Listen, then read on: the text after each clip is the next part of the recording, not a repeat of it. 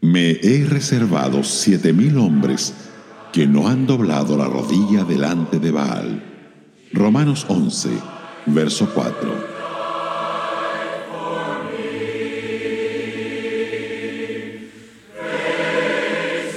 Dios nunca se queda sin testigos. En los días más oscuros, siempre hay una voz que resuena de su parte de manera clara y entendible. A menudo, en las circunstancias más insólitas, hace surgir inesperadamente a alguien que confiese su nombre valerosamente. En los días que precedieron al diluvio, la tierra estaba aprisionada por la violencia y la inmoralidad. Pero Noé estaba ahí tomando una actitud valiente a favor del Señor. A Elías le parecía que todo Israel se había sumido en la idolatría, pero Dios tenía siete mil hombres que no se habían inclinado ante Baal.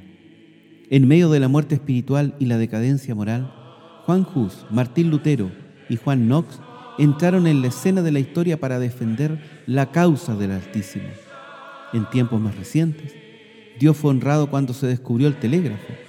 El primer mensaje que se transmitió fue, vean lo que Dios ha hecho.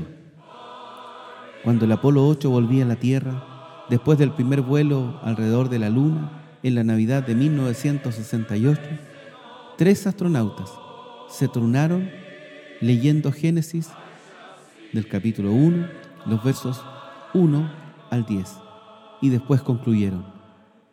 Y después, la tribulación del Apolo 8, terminamos con Dios les bendiga a todos en la buena tierra. A pesar de las protestas enfurecidas de los incrédulos, el Servicio Postal de los Estados Unidos emitió un sello conmemorando al Apolo 8 con las palabras de Génesis 1.1, en el principio. Los billetes de dólares de aquel país llevan el lema En Dios confiamos. La abreviación DC del calendario nos recuerda que este es el año de nuestro Señor después de Cristo, es decir, después de su venida.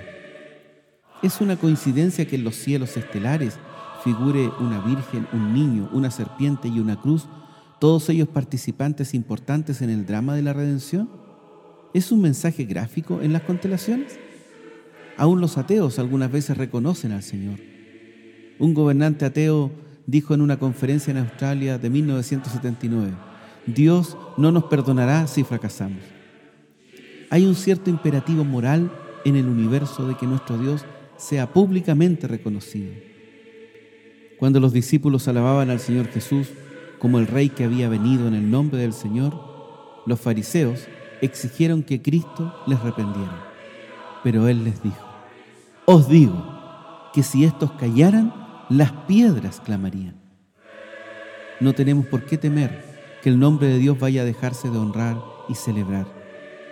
En el mismo momento en que los hombres lo declaren muerto, levantará algunos testigos para confundir a sus enemigos y consolar a sus amigos.